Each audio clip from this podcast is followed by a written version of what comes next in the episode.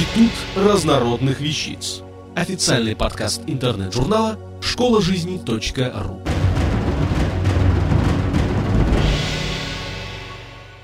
Евгений Баскаков. Что нужно знать автолюбителю для езды по зимнему?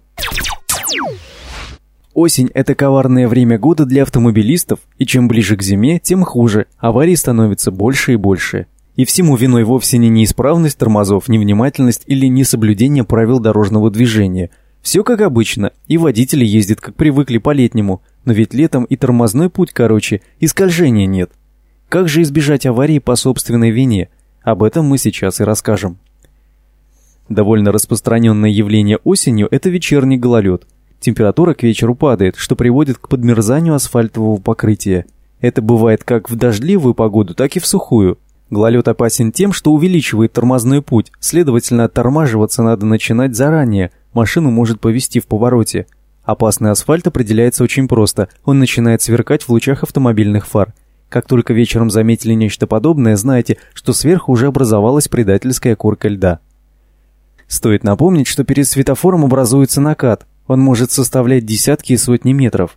Накат очень сильно схож с ледяным катком – он образуется из-за того, что машины начинают тормозить и скользят по асфальту. Вспомните, как в детстве накатывали каток. Тут то же самое. Это следует учитывать при торможении. Также не стоит забывать, что машины тронутся со светофора не сразу, а после пробуксовки. Они ведь тоже стоят на накате, а этот лед отполированный. Поэтому летний маневр, когда надеешься на быстрый старт стоящих авто, не работает. Легко подрихтовать перед своему автомобилю и подарить задний бампер или вообще зад коллеге-автомобилисту. Довольно распространенное явление – мокрый снег, причем его столько, что таять он не успевает, что ведет к образованию снежной каши. Это самое опасное, что может встретиться осенью.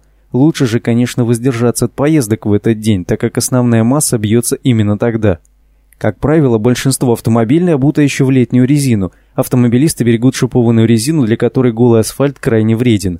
Сцепление же летней резины с асфальтом при такой каше почти нулевое. Как быть и что делать? Ехать медленно, не превышая 40-50 км в час.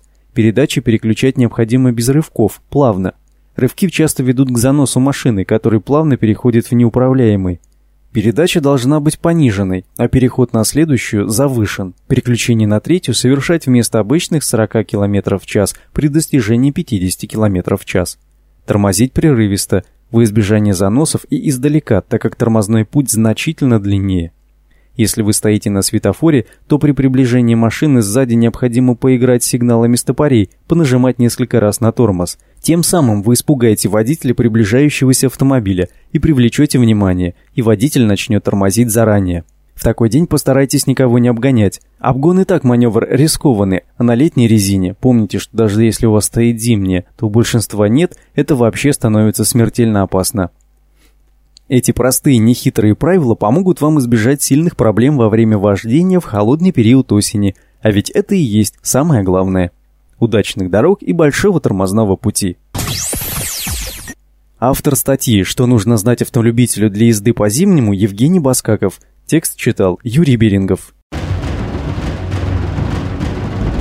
Институт разнородных вещиц. Официальный подкаст интернет-журнала школа жизни.ру.